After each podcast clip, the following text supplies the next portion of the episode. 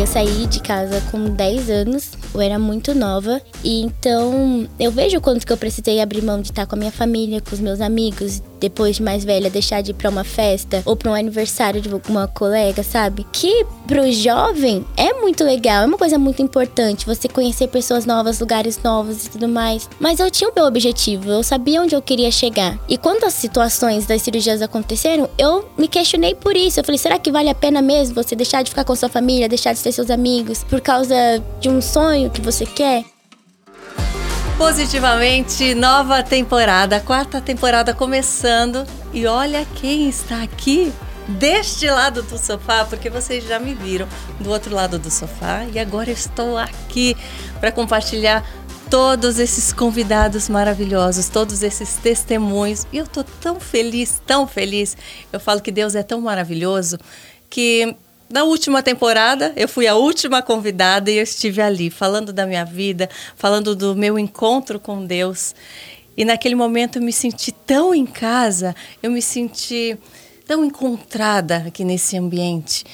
E eu pedi mais por isso. Falei, Deus, me dê mais oportunidades de eu falar sobre fé, me dê mais oportunidades de eu compartilhar esses ensinamentos, esses aprendizados. E hoje eu estou aqui, fui convidada, então aceitei de cara, porque realmente é desafiador estar aqui do outro lado, receber tantas pessoas maravilhosas que me inspiram, que têm tanto a dizer e compartilhar isso com vocês. É um grande desafio, mas estaremos juntos, juntos em fé, juntos nessa energia boa de estreia e que vai se perpetuar durante todos os programas. E para começar, temos uma convidada, olha, vamos começar com chave de ouro. Tenho certeza que vocês não sabem quem é. Chave de ouro? medalha de ouro. Com vocês, Rebeca Andrade. Bem-vinda, minha querida. Obrigada, oi, gente. Nossa ginasta medalhista maravilhosa que veio não só com o prêmio das Olimpíadas, mas veio junto também com a luz de Deus, porque o que mais me motivou, o que mais chamou atenção na sua vitória foi não só né, tudo que você fez ali, mas a forma com que você agradeceu a Deus por aquilo. Muitas vezes, né, somos campeãs em nosso trabalho, em nossas vidas, e esquecemos de agradecer o principal, a quem nos deu a vida. E você fez isso de uma forma tão linda no momento em que o mundo todo estava com os olhos voltados para você. Uhum. E eu quero saber de onde vem essa inspiração e essa luz que realmente brilhou sobre você naquele momento, no momento que você estava lá, né, fazendo o seu melhor. Mas o que te motivou a falar sobre isso? Conta para nós. Ele vem de casa mesmo. Vocês sabem que eu saí muito cedo, deixei minha, minha família muito cedo, mas os ensinamentos os meus princípios e toda essa parte, minha irmã, minha mãe, minha irmã, minha mãe me ensinou desde muito nova, assim, Acho que até quando eu tava na barriga dela, ela já falava. Então é uma coisa muito natural, é, é uma coisa que eu sinto dentro de mim, que só sai, sabe? Eu não preciso pensar para falar de Deus, eu não preciso pensar para agradecer a Deus ou a minha família, as pessoas que me ajudaram, porque sempre foi muito claro dentro de mim. Eu não chegaria onde eu cheguei se não fosse por Deus, eh, pelas oportunidades que Ele me deu, pela força, pela garra, pela família que eu tenho, pelas pessoas que me ajudaram. Então é muito tranquilo, muito natural, sempre esteve muito presente presente na minha vida, então não tem como não falar, né? e a gente viu, né, que você teve esse momento maravilhoso de vitórias, mas você também teve obstáculos. Você, pouco tempo atrás, passou por várias cirurgias, uhum. você também pensou em desistir, em achar que não seria possível competir nas Olimpíadas. E o que, que te fez ter essa força também? Né? Eu acho que quando a gente crê em Deus, a gente sabe que a gente vai passar por obstáculos, uhum. que a gente vai ter provações e que a gente tem que lembrar das promessas dele, mas como fazer isso na prática? Muitas vezes a gente não consegue, Sim. né? Então, você também nesses momentos se apoiou na sua fé, a tua família te apoiou? Sim, com certeza. Eu digo que por mim eu teria desistido mesmo, só que Deus é muito bom, né? Ele abençoa muito a minha mãe e através dela ele falou comigo, me deu ainda mais força, me pediu para acreditar que não estava no meu momento de parar, não era ali que eu tinha que desistir. Tem um momento que fica muito marcante assim na minha cabeça, que foi depois da minha terceira lesão, 2019. Eu estava no quarto, dividindo o quarto com a minha amiga, porque ela ia competir no dia seguinte, como eu tinha machucado, eu não competiria. E eu assim, eu entrei meio que em desespero. Eu tava naquele choro silencioso, só que por dentro um turbilhão de coisas na minha cabeça, no meu coração. E eu lembro que eu só pedia mentalmente um abraço. Eu só queria um abraço, porque eu não tinha minha mãe, eu não tinha meus irmãos, eu não tinha praticamente ninguém, assim. E eu só queria um abraço. E a minha amiga tava dormindo e ela dorme muito pesado. Ela acordou, levantou sem dar uma palavra, ela veio e me deu um abraço. Foi naquele momento Nossa. que eu soube que Deus estava comigo, sempre esteve comigo, estava me ouvindo e que aquele abraço ali foi dele, sabe? Uhum. E eu falei, eu não vou parar. Aí eu senti assim, falei, eu não vou parar. Eu tenho uma equipe para ajudar, eu tenho um objetivo, eu tenho um sonho e eu sei de tudo que Deus está preparando para mim. Se eu precisei passar por isso de novo, é porque Ele tem algo maior. E Ele tinha. e é impressionante, né, que a palavra nos diz, né, que Deus ele aparece para nós para nos completar em todos os nossos sentimentos e emoções. Quando a gente precisa de um conforto, a gente sente que Ele está lá confortando. Uhum. Quando a gente precisa de força, Ele está lá nos dando força, né? Então, naquele momento que você precisava do abraço, você sentiu o abraço. E eu tenho certeza que, por exemplo, nas Olimpíadas, você precisava, em algum momento, você precisou de motivação, você precisou não temer uhum. os adversários, uhum. e ele vai se apresentando de diversas formas, uhum. né? De acordo com o que você pede para ele. Por isso que é tão importante a gente lembrar, de, em nossas orações, de pedir, de abrir o nosso coração não agradecer, claro, sempre, mas mostrar as nossas fraquezas, Sim. né? E hoje em dia os seres humanos, eu acho que a gente acaba tendo medo de falar, ah, eu vou só agradecer, eu já sou grato por tudo, mas quando a gente abre o nosso coração e mostra as nossas fraquezas, ali Deus preenche. Sim, é né? onde ele começa a trabalhar mesmo. Sim. Quando você tem esse contato, você sente que ele é um amigo, sabe? Que querendo ou não, é a única pessoa que vai estar 100% do tempo com você. Ele realmente conhece o que está no seu coração, na sua mente. E quando você coloca isso para fora, é ainda mais reconfortante quando as coisas acontecem, sendo boas ou ruins. Então, eu sempre falo que quando eu sofri alguma lesão, eu falo que eu penso como uma coisa positiva, porque eu sentia meu crescimento ali, sabe? Eu sabia que Deus não faria uma coisa ruim para que eu ficasse triste.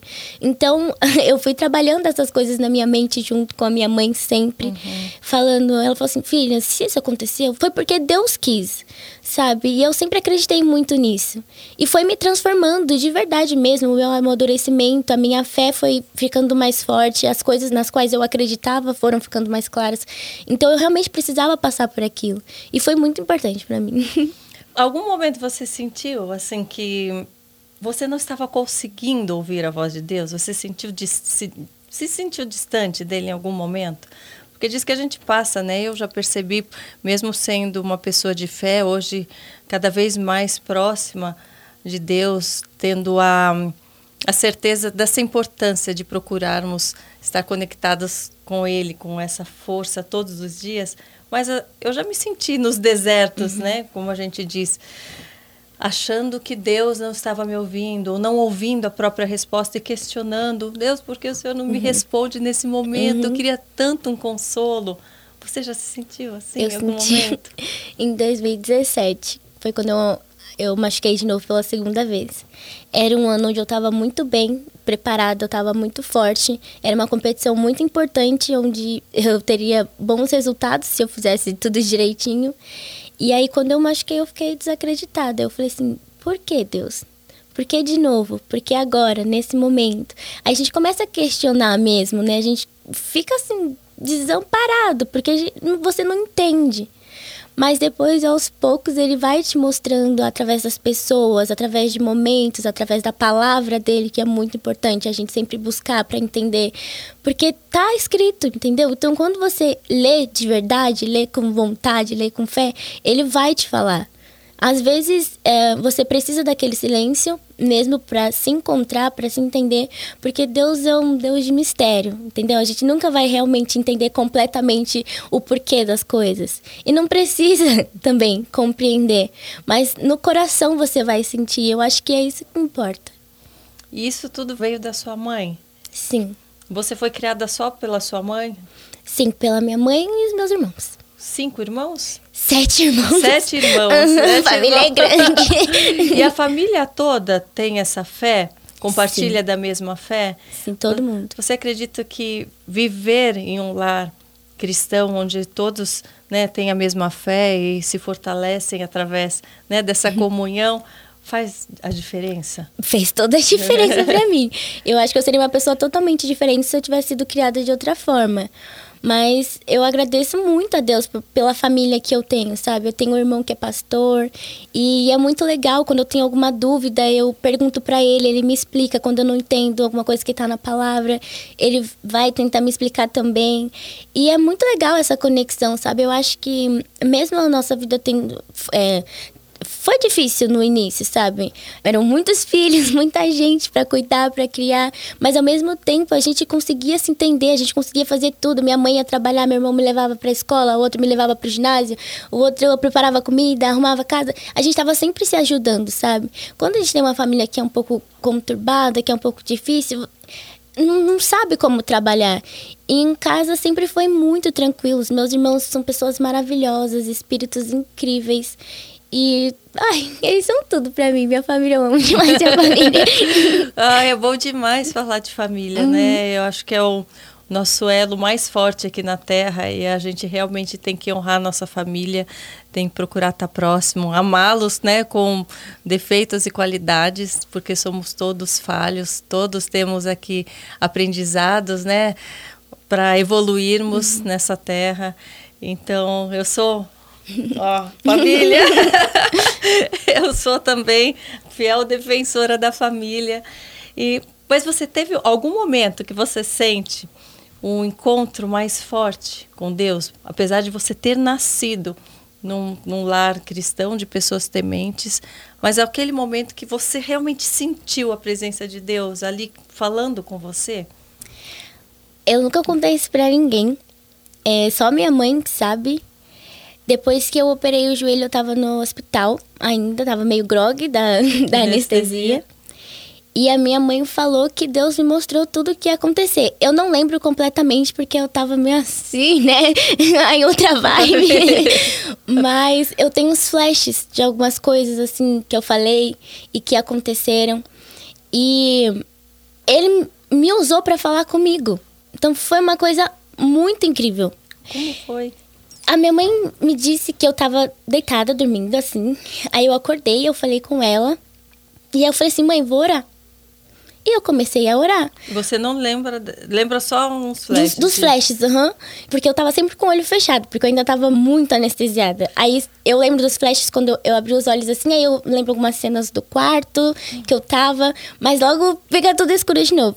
Mas ela falou que eu falo assim, que Deus falava comigo, filha, não te preocupas.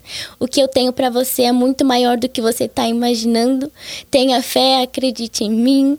Ele que ele estava sempre lá para, sempre cuidou de mim e nunca deixaria que nada de ruim acontecesse, que todo o meu processo estava sendo eh, seria essencial para o meu crescimento, para o meu amadurecimento, para minha fé, para que eu continuasse acreditando em mim, que ele colocou esse talento porque eu merecia, porque eu era uma serva dele e que eu tinha o coração puro e que aquelas coisas precisavam acontecer e várias outras coisas que agora assim eu não lembro direito. E você falando Eu falando pra mim. para você Sim. e as palavras de Deus e sua mãe. E Minha mãe do ouvindo. lado orando, minha mãe orando, falando em línguas também e tipo chorando muito, porque foi uma coisa muito especial no momento inesperado, Claro. onde eu não tava nem consciente. Então, não teria como eu inventar ou sentir alguma coisa assim, sabe? Nossa, minha mãe chorando demais, aí entraram algumas enfermeiras e eu comecei a orar pelas enfermeiras.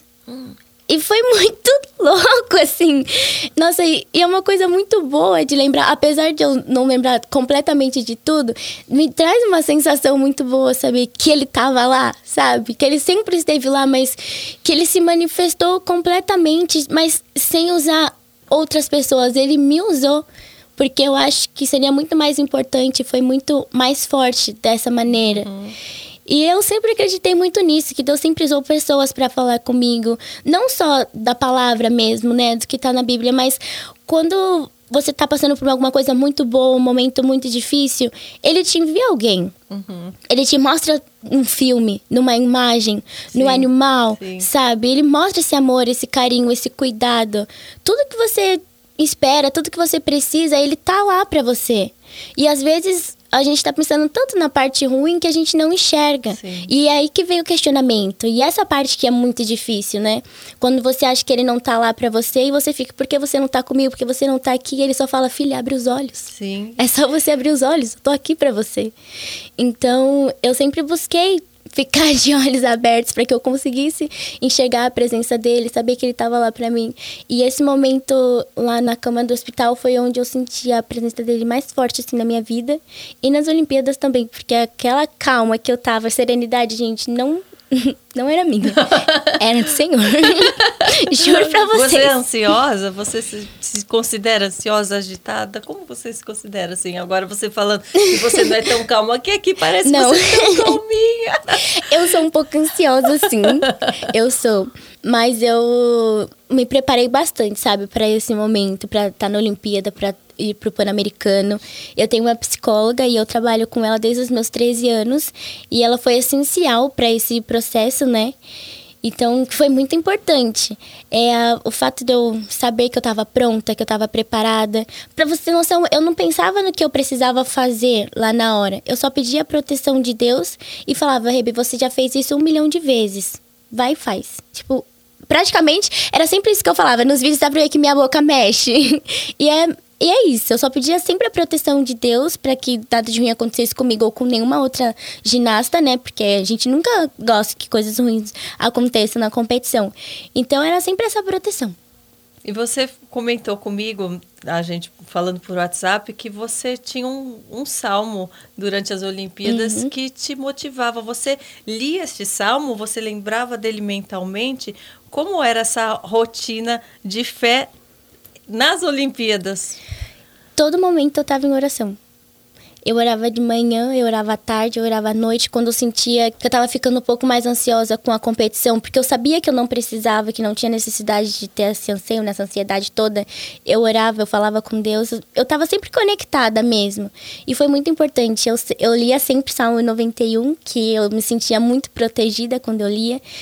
E eu levava a Bíblia para a competição, e, e eu lia Se no deixasse, banheiro. você saltava com a Bíblia Eu saltava, junto. botava aqui debaixo do braço e tava lá, ó. Eu queria uma nova modalidade. eu lia no banheiro e foi o que me, me fez sentir bem. Então, se eu precisasse meditar, eu ia lá e meditava. É, se eu precisasse de algo a mais, sabe? Então, eu tava sempre lá, conectada, lendo a Bíblia, orando, agradecendo. Porque é, eu falo, existe essa questão das pessoas, ah, eu não estou ouvindo muito bem a voz de Deus, mas Deus está sempre nos mostrando, uhum. Deus está sempre nos falando.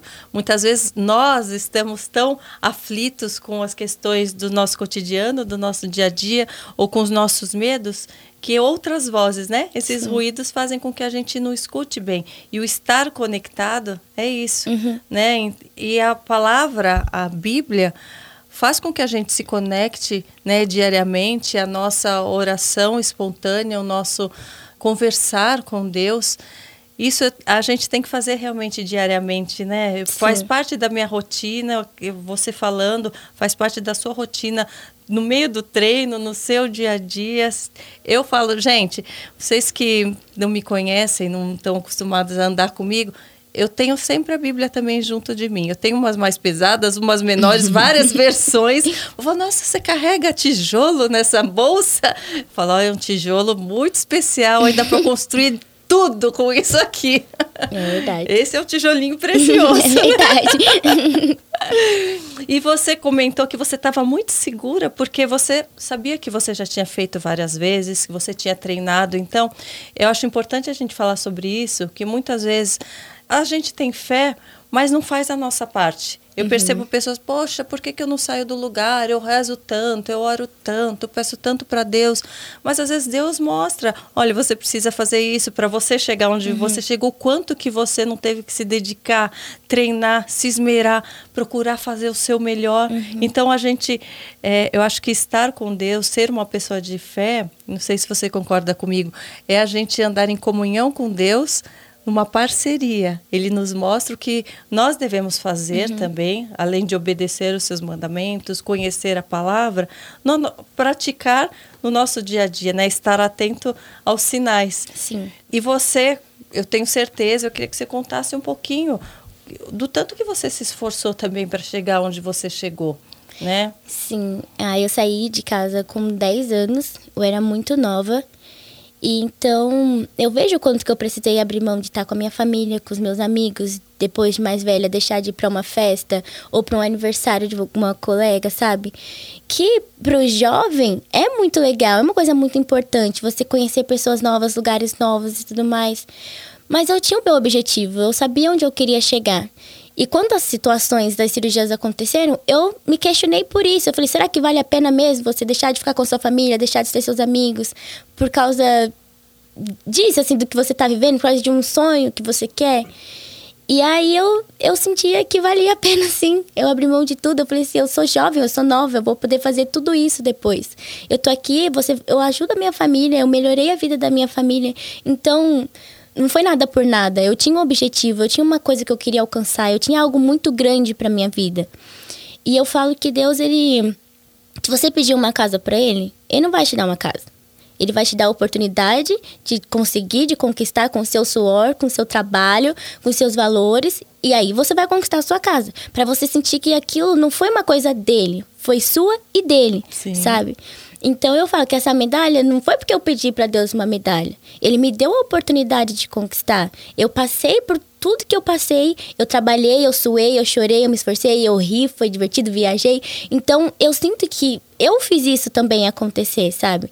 E ele tava lá sempre me abençoando, me protegendo e se sentindo orgulhoso de mim, sabendo que a serva dele tava fazendo sempre o melhor. Eu não sou perfeita, eu tenho os meus defeitos, eu grito, eu choro, eu berro, eu respondo.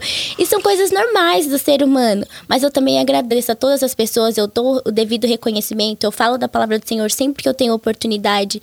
E isso é muito importante, você saber o que realmente vale a pena para mudar as pessoas, para não mudar as pessoas, né, para fazer com que elas se sintam bem, se sintam acolhidas, se sintam uhum. ouvidas. Eu acho que isso é muito importante.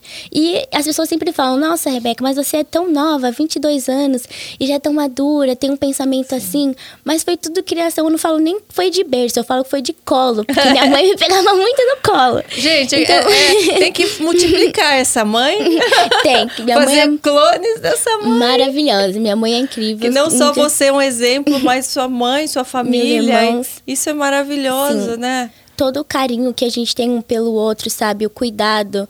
As pessoas falam, ah, mas a sua vida foi muito sofrida, não sei o quê, tá, tá, tá. Eu falo, gente, não foi sofrido, foi difícil. Foi muito difícil. Ter que andar a pé duas horas para chegar no ginásio, tão pequena, sem saber se realmente daria certo. Só que eu não falo que foi sofrido, porque eu acordava cedo, meu irmão me levava, mas a gente ia rindo. E ele não gostava de segurar a mão de ninguém. Ele aprendeu a segurar a mão das pessoas por minha causa, sabe? Então são detalhes que podem parecer bobos assim, mas que para mim foram muito, são muito importantes, porque é contato, é carinho, é amor. E eu acho que o mundo precisa muito disso. As pessoas, qualquer coisinha hoje, elas já estão julgando, estão te desmerecendo, ou falando isso, falando aquilo. Mas ninguém tem o direito de julgar ninguém, sabe? Uhum. Como a gente já falou, ninguém é perfeito. Então a gente está no mundo para evoluir, para trazer amor, para trazer felicidade, para deixar as pessoas melhores mesmo. E eu acho que hoje eu sou uma pessoa muito mais evoluída do que eu era em 2015. A forma como eu falo, como eu penso, como eu ajo é muito diferente. Uhum. E eu uhum. agradeço a Deus por isso, porque se eu não tivesse essa fé, se eu não tivesse a minha família, os amigos de verdade que eu acredito, porque tem muito isso também quando você se mistura com pessoas que não fazem sentido com o que você vive, sabe, com o que você crê, com o que você quer, eles te mudam muito também. Enfraquece, então, né? Te enfraquece, te desviam do caminho. E hoje em dia eu falo que os jovens, né? E todos os seres humanos, no modo geral, a gente vê até pela influência da internet, estão procurando se incluir mais nos padrões do mundo, serem a ah, liberdade a todo custo, todo mundo pode o que quiser, poder a gente pode, mas vamos também aprender a discernir, né, a procurar valores realmente que vão dar frutos para você, para sua família, para o seu futuro, uhum. não só se preocupar em se enquadrar, em ser aceito, né? A gente tem que se preocupar em ser aceito por Deus. Uhum. Eu acho que ele que nos deu a vida, ele que nos mostra os caminhos. Então, quanto mais a gente procurar nos outros, a gente se comparar, mais a gente vai estar longe uhum. do nosso próprio caminho, do nosso propósito, né? E é isso que você disse, às vezes a gente se sente sozinha, pela nossa fé, você nem tanto, talvez porque você tem a sua família que tem esse respaldo, que te dá esse respaldo, mas nem todo mundo tem. Às vezes é uma pessoa que tem aquela fé, que é cristã, que quer se apegar a Deus, que está ali naquela busca e não tem ninguém ao redor para se apoiar. Sim. E ela se sente sozinha, porque não vê nos amigos, não vê nos familiares. E como ter força nesses momentos? Deus vai mostrando, Deus, através da nossa oração, da nossa comunhão, ele vai colocando pessoas no seu caminho para te amparar também, e, às né? às vezes nem através da oração, quando a pessoa não não tem muito esse entendimento, né? Não, não é como a gente que já acredita, eu que aprendi desde criança. Ele manda pessoas aleatórias para falar com você e não fala nem da palavra dele, uhum. fala só sobre a vida mesmo, sabe? Sim. E isso já te muda, isso já te faz pensar de outra maneira, te faz enxergar as coisas com outros olhos. E isso também é muito legal, porque Deus usa as pessoas não só para falar dele, mas a forma como fala faz com que a pessoa entenda que está falando sobre ele. Sim. E isso é fazer com inteligência, sabe? Deus é muito inteligente, né? ah, ele é muito oh, inteligente. Sim. E, e é uma coisa muito legal. Eu já fiz isso várias vezes e eu sempre falava não sou eu que tô falando, porque eu sabia que não era eu, porque aquilo não sairia assim naturalmente. Exatamente de mim. E aí a, a pessoa fica encantada, chora, agradece. E, eu, aí, e aí que a gente entra e começa a falar de Deus, entendeu? Mas no começo, quando você para pra falar com a pessoa, o assunto às vezes nem é esse. Mas vai levando o caminho, vai guiando, vai chegando. E no final tá todo mundo falando de Deus, todo mundo falando alguma coisa. E isso também é muito bom. Quando as coisas acontecem naturalmente, espontaneamente, sem ninguém esperar. É uma coisa maravilhosa, assim. É um momento incrível da vida que a gente nunca esquece, né? Quando a gente consegue ajudar alguém. E como que você se sente, às vezes, quando você dá um conselho ou você está no meio onde pessoas não têm a mesma crença ou te veem de uma forma, ah, lá vem ela com esses assuntos de Deus e tal. Não recebem, às vezes, a palavra de Deus e a fé da mesma forma que você vê. Você se sente, às vezes, acuada? Ou você prefere manter o silêncio, só ouvir? Como você se comporta, às vezes, num meio que não é cristão? Principalmente agora que você, né, está tendo tantas oportunidades de circular pela TV, por tantos programas, em Sim. lugares que você jamais estaria, talvez se não tivesse né, vencido nesse momento. Então, estão se abrindo tantas portas para você. Como que você se sente ao entrar nesses locais? Como que você se porta? Como você enxerga as pessoas? Eu não vejo como um problema para mim, porque eu sei de onde eu vim, no que eu acredito. Se a pessoa gosta de mim, ela vai me ouvir falar. Se não gosta, ela vai levantar e vai sair. Tipo, eu sou uma pessoa única, você é uma pessoa única, todo mundo que está aqui, cada um tem a sua peculiaridade, tem as suas características, tem a sua forma de pensar, e eu respeito, eu não posso impor que a pessoa acredite sim, nas, mesmas, sim, nas mesmas coisas que eu acredito. Isso também não seria justo. Claro. A gente está ali para falar da melhor maneira que a gente puder, para usar o nosso coração para se abrir, para que ela se sinta confortável e entender e aceitar o que a gente está falando também. Mas se ela não se sente bem, eu não posso fazer nada, né? Mas não é uma coisa que me preocupa, que me deixe mal, não. Eu gosto muito de falar de Deus eu sempre termino as minhas conversas falando de Deus com, todo mundo, chega a ser até engraçado. Olha, eu tô assim também, gente, já. Você pode começar a falar de sorvete, que daqui uhum. a pouco eu já tô, nossa, mas esse sabor vem do morango, que o morango do, do pé. Olha, eu, se não fosse por Deus, esse morango não seria assim. É, é tipo oh. isso. Então, eu respeito muito, sabe? Quando a pessoa não se sente. Óbvio que se eu, se eu tô vendo que ela não tá se sentindo confortável, eu não vou continuar falando, insistindo. Uhum. Mas se a pessoa vem falar comigo, aí eu continuo. É, É, é porque eu, eu, pelo menos eu, eu sinto às vezes, às vezes a pessoa vem pedir um conselho e é aquilo que você falou, não tem como a gente fugir da palavra de Deus, né? Às vezes a gente fala, olha, faz assim, ou tenta mais assim com seu filho, ou com alguém, a forma de lidar. Uhum. E eu sempre acabo caindo nos ensinamentos de Deus, né? Na forma com que Ele deseja que a gente seja. Mas quando às vezes a gente não vê uma transformação em alguém que a gente ama, em alguém que a gente convive, eu não sei, eu, eu ainda me sinto um pouco frustrada, mesmo sabendo que não depende de mim. Sim. Eu fico, poxa, pô, eu queria tanto que ela enxergasse a importância de ser né, mais praticante da palavra, não só falar da palavra, ou só falar que tem fé, porque existe muito disso, né? A pessoa achar que a fé basta a gente crer em Deus que nós já temos fé. E eu acho que eu até escrevi sobre isso recentemente, que a fé sem ação, você sem praticar uhum. a fé, ela é vã, ela não serve para muita coisa. Então, acreditar que Deus está lá, ok. É, né? até, até pessoas que não seguem a palavra sabem, né? Acreditam Sim. que Deus existe.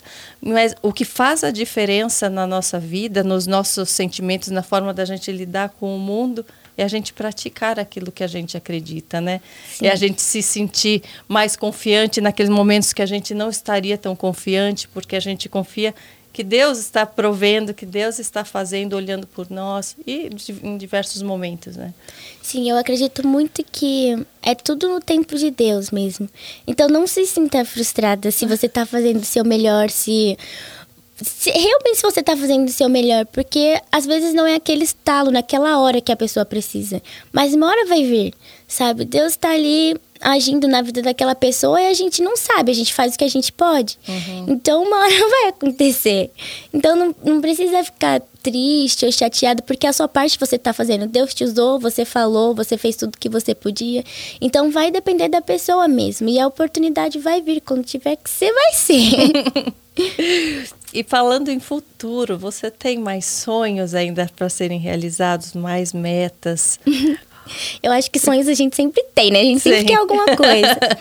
Mas eu quero muito continuar treinando. Eu ainda tenho agora o Campeonato Brasileiro e o Mundial. Eu nem te falei que eu, eu já fiz ginástica olímpica na minha infância, hein? eu queria ser ginasta. É verdade, eu fiz um ano e pouco de ginástica olímpica. Eu fazia trave simétrica, fazia barra, olha. Então, não cheguei tão longe porque para mim era só uma diversão, não era o foco de ser uma uhum. ginasta. Mas eu acho demais, eu sou super admiradora realmente da modalidade. Eu assisto tudo e uhum. realmente você brilha no que você faz. A gente vê a sua garra, a sua determinação e a sua força e ao mesmo tempo a sua leveza a, a sua sensibilidade. Eu acho que você conseguiu mostrar essa mescla de uma forma tão linda que é só realmente tendo Deus com você uhum. isso é possível, né? Essa força, essa determinação, essa garra e esse amor pelo que você faz, essa sensibilidade que o teu olhar, quem não está aqui frente a frente, talvez não consiga ver, um olhar, um brilho diferente, uma um, algo especial realmente. Obrigada. Que é a luz de Deus brilhando sobre você. Com certeza. Eu acho que a paz, né, que a gente tem dentro da gente é, é muito importante. Eu em nenhum momento me senti pressionada na Olimpíada para voltar com uma medalha ou de ser excepcional. Mas era um desejo meu, sim, ser excepcional, né? Ter boa, fazer boas apresentações. Mas em nenhum momento eu pensei que eu precisava trazer a medalha para ser uma pessoa incrível e tudo mais. Então isso foi muito importante. Eu nunca fui cobrada para estar no topo do pódio.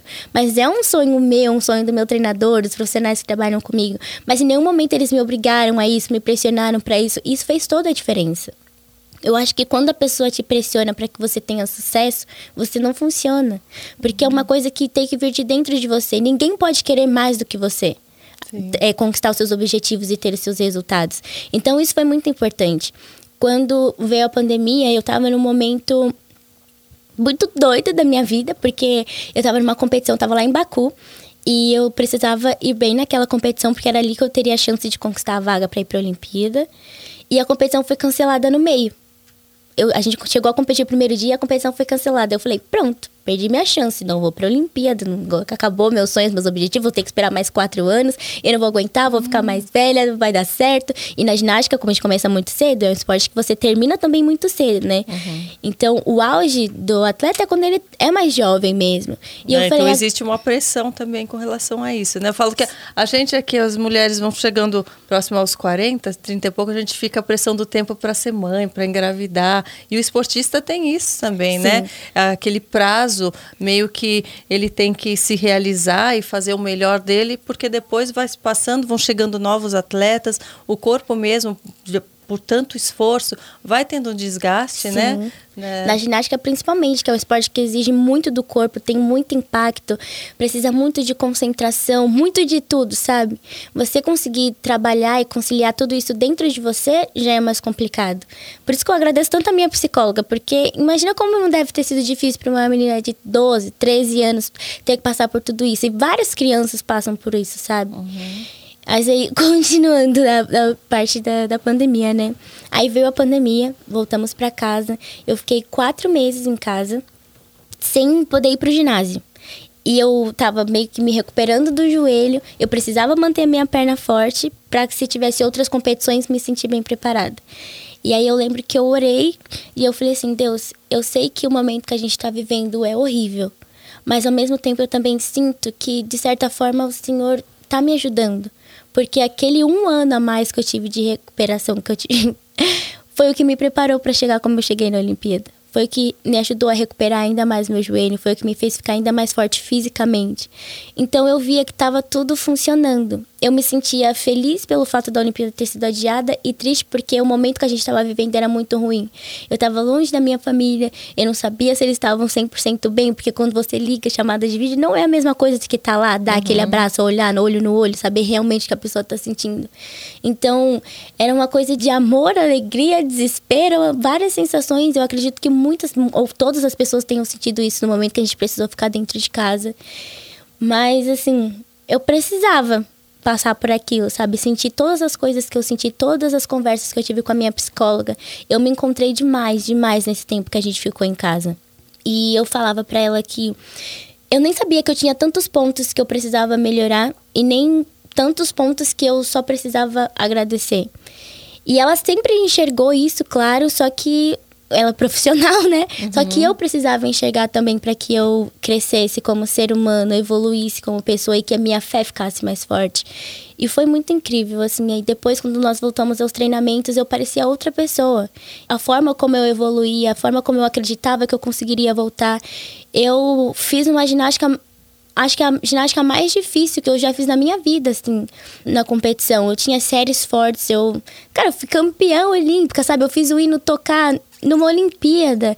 A gente fez história, eu representei várias gerações. Imagina os sentimentos de todas as meninas que já passaram, as que virão, as que me têm como admiração hoje, sabe? É uma coisa inexplicável, assim, e realmente é aquilo que Deus falou quando eu tava na cama daquele hospital eu não imaginava tudo isso. Eu queria muito ser campeã olímpica, eu queria muito ter minha medalha, mas eu ganhei mais do que isso. Eu ganhei o amor das pessoas, eu ganhei o carinho, eu ganhei mais fé. Eu acho que eu dei mais fé para outras pessoas também. Então são coisas que a gente quer, mas também não espera que quando acontece você fica encantada. Você uhum. sabe que é uma coisa, assim, sobrenatural mesmo, sabe? Eu tive um alcance de muitas pessoas e com as minhas palavras eu entrei na casa de cada um. Olha Sim. isso, quando que eu teria a chance de fazer isso? Não sei. Uhum. E aconteceu, porque eu precisava daquele momento, eu precisava esperar que aquilo chegasse, para que aquilo acontecesse. E é isso. Você teve tem... um momento de transformação mesmo, Sim. né? Você foi lapidada, você cresceu. Sim. Pelas pra... mãos de Deus, é... gente, que isso? É, Deus faz coisas lindas mesmo. Eu falo que quando a gente confia, uhum. faz coisas que nem a gente imagina. Então, por isso que a gente não pode temer os caminhos que Ele vai nos mostrando e nos levando. Uhum. E você tem noção, então, realmente, do quanto as pessoas se inspiram em você Sim. hoje. Enquanto cada palavra que vai sair da sua boca, ou cada exemplo seu, vai poder motivar outras pessoas, vai inspirar. E é Sim. é uma grande responsabilidade. Você Sim. sente isso como um peso? Você sente medo ao mesmo tempo, aquele frio na barriga? Poxa, agora. Ou não? Você se sente preparada para isso, porque Deus te preparou até agora? Eu acho que eu preciso sim de mais preparação, acho que a gente sempre pode se preparar melhor. Eu falo que eu tenho um poder, né, muito grande na minha mão hoje, mas não é uma coisa que. Porque que você inspira não só pessoas do, do esporte, mas né? Hoje em dia. Com as palavras, com o que eu falei, eu, eu inspirei de várias formas, entendeu? Com a minha parte de superação, com a minha fé, com o meu crescimento, com a ginástica. Então, eu falei num todo mesmo, eu falei com uhum. todo mundo. E isso foi muito legal. E muito natural, porque eu, eu recebi a pergunta e eu só tava respondendo, sabe? Não é uma coisa gravada que alguém pede para você falar, é que sai do coração mesmo. E é a melhor coisa que tem, porque as pessoas se sentiram conectadas comigo, uhum. com o que eu uhum. tava falando, e eu tava lá do outro lado do mundo e elas me vendo apenas pela TV. Sim. Então é uma coisa muito grande. Mas eu não sinto como um peso, porque eu vou sempre ser eu mesma e vou tentar fazer o meu melhor. Óbvio que eu não sou perfeita, eu vou errar algum dia da minha vida. Já errei várias vezes. É, a gente erra todos os é. dias, porque a gente não sabe todas as coisas. Né? Exatamente, né? mas eu acho que quando você faz tudo com muito carinho, com muito amor e de boa fé, né? Eu acho que tudo dá certo. Eu penso sempre, se nem Jesus agradou todo mundo, como é que eu um mero ser humano, vou agradar. Mas eu posso buscar sempre ser o melhor de mim e dar o melhor de mim para as pessoas. Na verdade, para mim, porque automaticamente eu, da, eu estaria dando para as pessoas também. Estaria dando. Estaria dando, é, estaria dando para as pessoas também.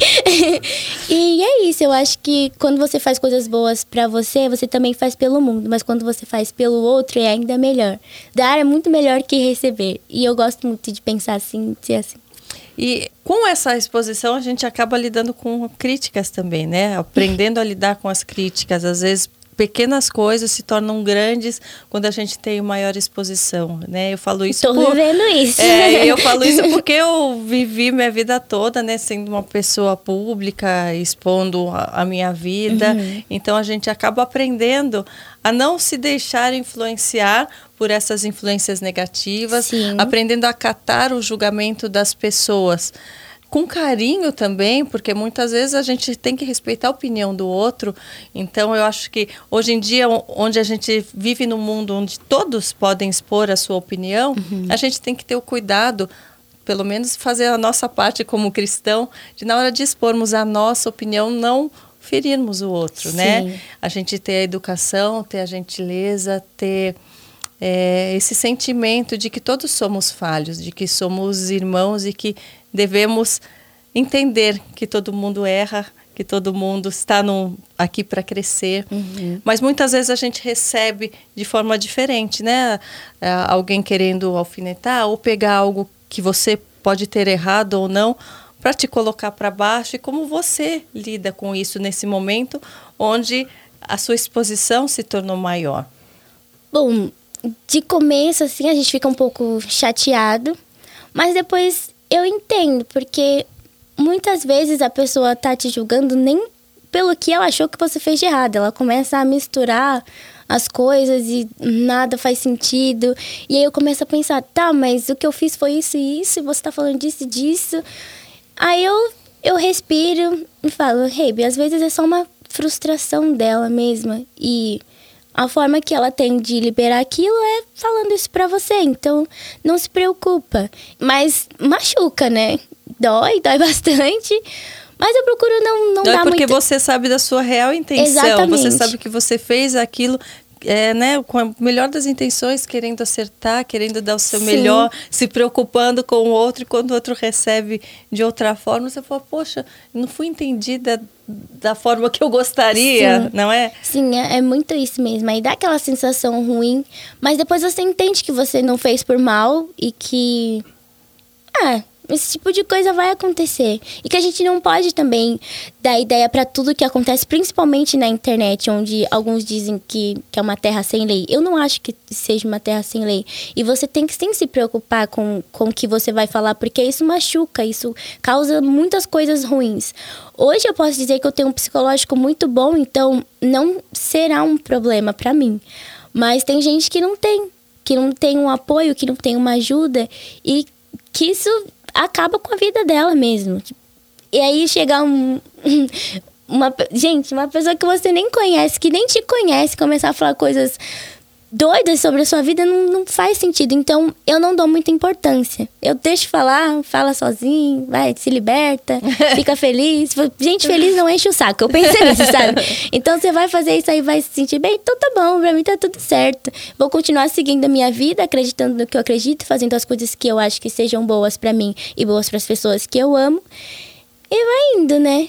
Aliás, até a própria escolha da música, né, que você da sua apresentação, muitos foram super a favor, falaram, poxa, essa é uma música que realmente tem a ver com a cultura brasileira, uhum. que importante, que máximo ela ter usado, e outros falaram, poxa, mas a letra da música em si, ela não fala tantas coisas boas, que não é digna de um cristão, tarará, tarará. A gente ouviu algumas críticas sobre isso, você com certeza também chegou a ouvir. Como foi a escolha da música? Como você se sentiu quando algumas pessoas falaram sobre isso, assim? A primeira vez que eu escutei, eu falei assim, meu Deus, é baile de favela. Baile de favela. Fiquei assim, eu fiquei bem em choque. Porque eu tava saindo da Beyoncé, que foi em 2016, que eu sou muito fã. E eu falei, é um funk uma coisa mais logo, brasileira. Logo você tá encontrando com a Beyoncé Tomara. já? eu acho que eu desmaio. Entrevista. Vamos armar esse encontro? Eu acho que eu, que eu desmaio, vou ficar em coma há três meses. Nossa, é maravilhoso, gente. Mas, é, e a música também foi uma surpresa, foi meu coreógrafo que trouxe. Eu acho que ele escutou em algum lugar. E assim, ele não pensou na letra, ele pensou na batida, porque na ginástica uhum. a gente usa a batida da música e não a letra em si. Sim. E a música tem duas versões. Uhum. Mas óbvio que as pessoas vão sempre procurar o pior lado das coisas. E tá tudo bem também, eu não posso controlar isso. A única coisa que eu posso fazer é me controlar. E eu gostei de como ficou a música, eu gostei da batida, eu achei que ficou a minha cara. E é isso, gente. tipo, não tem o que fazer, entendeu? Sim. Foi uma coisa que eu achei muito legal, foi diferente. É eu levei você, a cultura do Brasil. Você pro... não botou a letra, que é aquela proibida lá, ser para tocar no mundo todo. Sim. Foi a batida em si, né? E eu, eu levei a cultura do Brasil pro mundo todo Sim. e pro outro lado do mundo.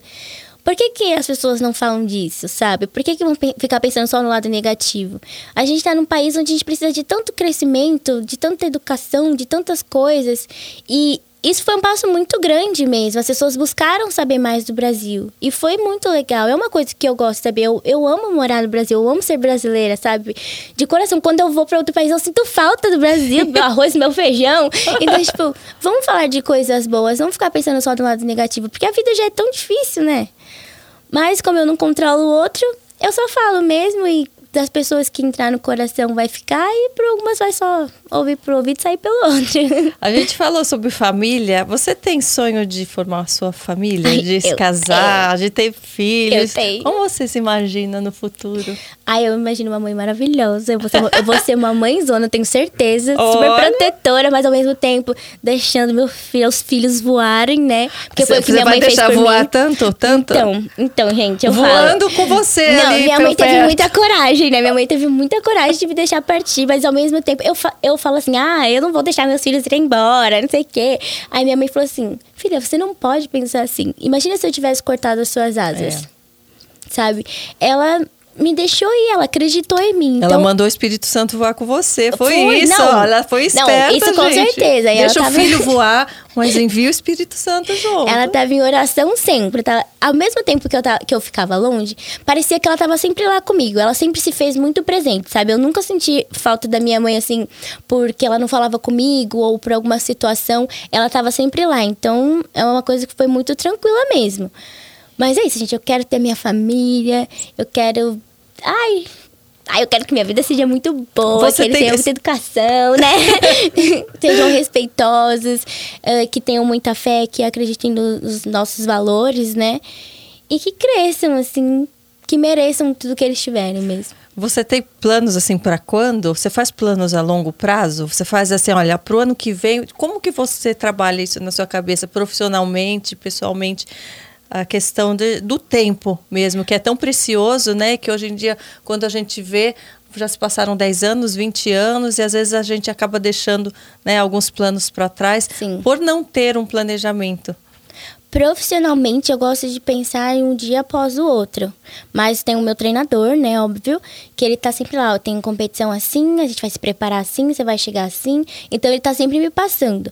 Mas eu não gosto muito de passar por cima dos dias, porque eu acho que te traz uma ansiedade. Se eu faço um dia de treino muito bom e no outro eu treino muito mal, eu falo, ai meu Deus, o que vai acontecer amanhã? Como é que eu vou estar semana que vem? Aí mês que vem tem competição, não sei o que, nanana. Isso não é uma coisa que me faz bem. Então eu gosto sim de pensar em um dia após o outro, mas sabendo uh, que na semana seguinte eu preciso fazer um treino assim, na outra semana eu vou chegar assim, para que daqui dois meses eu esteja assim. Então eu tenho consciência de como eu preciso estar, de como eu quero estar, uhum. mas sempre pensando em um dia de cada vez. Eu acho que foi o que funcionou para mim. E na vida eu tenho meus planos a longo prazo, que é tipo, fazer a minha faculdade, terminar. Hoje eu vou começar a autoescola, que foi muito legal, que é uma coisa que eu quero muito. Que uhum. e aí tem a Olimpíada também, né? A próxima Olimpíada tem alguns mundiais, então eu vou pensando assim, mas sobre ter a minha família, tem um tempinho aí. Acho que eu ainda sou muito nova. é eu, quero, eu, quero, eu quero um tempo, mais um tempo aí também para conhecer um pouco mais do mundo, para poder ensinar para eles também, né? Que eu acho que vai ser muito legal falar um pouco e depois viver tudo com todos eles. Ai, que bom, gente. Para nós você já está ensinando tanto é, com suas palavras, com seus exemplos. E eu tenho certeza que você vai ser uma mãe maravilhosa. eu acho que isso é o principal, né? A gente dá o amor, dá o exemplo da fé, fazer com que os nossos filhos cresçam com essa segurança, né, de poder confiar em Deus. Sim. Porque cada um vai ter a sua própria vida, cada um vai ter o seu caminho, o seu destino que está sendo trilhado, né, por Deus e que já é escrito antes mesmo da gente nascer. Sim. Né? Então essa é a maior segurança que um pai, que uma mãe pode ter é encaminhar a criança, o filho, nos caminhos de Deus, nos uhum. caminhos de fé. Eu falo sempre quando eu encontro uma mãe ou um pai que fala, poxa, eu tenho medo desse futuro, eu tenho medo do mundo, de botar um filho no mundo. Eu acho que quando a gente coloca um filho no mundo já com essa intenção de direcioná-lo ao caminho de Deus, a ter fé e a confiar, a gente está dando as principais ferramentas uhum. para ele crescer e ser um bom homem, ser um, uma pessoa de caráter, né? E Sim. dar bons exemplos. Que é, esse é o maior orgulho de um pai e de uma mãe. Eu tenho certeza que sua mãe é muito orgulhosa, seus familiares todos da, da pessoa que você se tornou, né? Desse exemplo para o mundo. Realmente está de parabéns. Eu não sei se nós temos muito tempo para falar mais aqui. Foi tudo tão lindo. Ai, obrigada. Ai, eu estou muito feliz de verdade de estar aqui, de poder conversar, de falar com uma pessoa que acredita nas mesmas coisas que eu, de ensinar um pouco, de aprender um pouco também. Eu acho que a vida é muito disso, né? A gente está ensinando, mas também está aprendendo. E, ai, gente, é muito bom. Eu amo minha família. Eu tenho que falar, eu amo muito minha família, que se não fossem por eles, eu não seria essa pessoa que encantou todo mundo, sabe? E foi muito legal que eu aprendi isso antes de sair de casa. Ficou dentro de mim com 10 anos. Eu fui ensinada do, de quando eu nasci até os 10 só, se for parar pra pensar, né? Que foi quando eu deixei. Eu poderia ter me tornado outra pessoa, poderia ter mudado, porque eu tive experiências e vivências com várias outras pessoas que muitas também não acreditavam no que eu acreditava. Mas a minha fé sempre foi muito mais forte do que isso. Então, eu sabia realmente que importava, o que, o que vale. Sempre tive a minha base. Então, é, é isso que conta. Gente, não é linda? Por dentro, por fora, olha, por todos os ângulos. Obrigada. te admiro ainda mais. Falo que eu já te admirava pelo pouco que eu conheci, mas que já tinha sido muito pelas palavras que você compartilhou uhum. e pelo seu exemplo. Uhum. E agora você tem uma fã maior ainda. Eu acho que eu sou fã agora da sua alma. Realmente, muito obrigada. Me sinto lisonjeada de você ter conseguido um tempo na sua agenda, que eu sei que é tão corrida, na sua rotina de treinos, hoje em dia com tantos compromissos. Hum. Eu estou emocionada de você ter aceito. Ai. Eu falei, quando você mandou a mensagem, eu já mandei para minha assessora, eu falei, Dani, é a Karina, eu quero ver um dia da nossa agenda, eu sei que tá muito corrida, mas eu gosto muito dela, uhum. eu quero muito falar, e, e ela super aceitou, super concordou, Aliás, por que, né? que você gosta muito de mim? Por quê? O que, que você viu em mim? Ai, eu não sei explicar direito, Eu não assim. danço igual a Beyoncé, eu não canto igual a Beyoncé. Eu acho que é admiração mesmo. apesar de só conhecer pela internet, o que você passa, o que você fala. O Henrico também, sabe? Uma criança, tipo, encantadora. Ai... Eu não sei, eu não sei também por que você gosta de mim só, só me vendo pela internet, sabe? Mas eu acho que a gente sente, se conecta com as palavras, com, com as ações, com as sensações.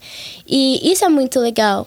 Eu falo que a gente percebe, mesmo estando separada por uma tela, pelo celular, pela internet, a verdadeira conexão ela acontece quando ela é real, quando uhum. tudo que a gente passa para os outros é de coração, é, é verdadeiro, quando não são só palavras, né? Uhum. Quando as palavras vêm repletas de, de verdade. E é isso que eu sinto em você, que talvez você tenha sentido em mim, que eu falo com que. Eu, eu procuro fazer tudo com verdade. Eu exponho, às, às vezes, fraquezas minhas, da minha vida na internet para inspirar outras pessoas a serem reais, uhum. a não se preocuparem só com a aparência, a não se preocuparem com que a imagem que elas estão passando, uhum. mas a imagem tem que ser real. Né? Nós temos defeitos, como eu falei, nós temos qualidade. E quando a gente expõe isso, quando a gente mostra de que forma a gente está avançando e aprendendo e errando para uhum. depois acertar, é assim que a gente ajuda o próximo também, né? Às vezes a gente fala, poxa, eu queria tanto fazer mais pelo próximo, eu queria ajudar, eu não tenho condições. A gente pode ajudar com o nosso exemplo, uhum. que é uhum. coisa melhor do que você ajudar com um exemplo, com a palavra, com esse apoio. E quando a gente mostra a nossa fraqueza, a gente se coloca de igual para igual, uhum. né? Então, eu estou lisonjeada por você estar tá aqui, feliz feliz principalmente por Deus estar fazendo isso na minha vida, estar tá me conectando com pessoas que são exemplos de fé. Isso fortalece a minha fé mais ainda. E fazendo aqui do Positivamente também um, um meio de comunicação para tantas pessoas que estão nessa busca ou que já estão há tanto tempo e querem ouvir novas histórias, se fortalecer na fé, se conectar e está sendo maravilhoso. Já começamos muito, muito bem. Eu tenho certeza que as pessoas vão amar o nosso bate-papo, vão querer você de novo, vão mandar um monte de perguntas já. Tá bom, me manda. Vou te mandar voltar. lá pro direct, lá, ó, ó, por WhatsApp. Pode mandar, pode mandar. Estão querendo saber tal coisa. Eu acho que você nunca falou publicamente tanto assim da sua fé e dos teus não. testemunhos, né? Porque normalmente a gente não tem muita oportunidade. Eu sei por eu mesma, né? Me chamam tanto para fazer entrevista, para fazer uma coisa, fazer outra, mas muitas vezes a gente não tem espaço de falar sobre algo que, que é, é, muito importante, que é muito importante, que é uhum. valioso, né? E uhum. eu acho que aqui é um espaço para isso.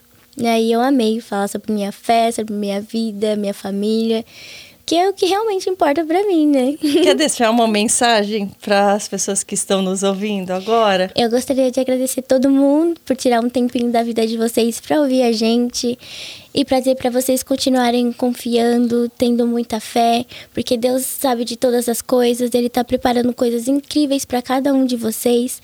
Então é só acreditar, buscar sempre a palavra e fazer a sua parte, né? Fazer o seu trabalho, ter as suas oportunidades e saber aproveitar as oportunidades, sempre com muita inteligência, fazer tudo com muito amor, muito respeito, muito carinho com todos. E é isso, gente, vai dar tudo certo. Vai sim, sigam confiantes na fé, sigam confiantes em Deus. Independente do momento que você esteja passando, persista, persista, persista. Tenho certeza que Deus tem coisas maravilhosas para a sua vida. Ele sempre tem. Ele já te colocou nesse mundo para isso, para você viver algo maravilhoso. Se você ainda não sente isso, continue persistindo, que lá na frente ele vai te mostrar o porquê de você ter passado por esse obstáculo, o porquê de você estar passando por isso. E tudo vai se fazer claro em sua mente. Posso falar só mais uma coisinha? Claro. É uma música que eu gosto muito e que eu acho que vai ser bem legal se eu cantar aqui. Hum, que lindo! Você canta também? É, um pouquinho, Ai, um pouquinho. Gente, canta. É assim. Diga pra vida eu sou mais eu. Diga pro alvo aí vou eu. Flecha veloz nas mãos de Deus. Vai em frente, o mundo é seu. Pois é a fé que faz herói. Olha pra dentro de você, só realiza quem constrói. Oh, a gente nasce pra vencer.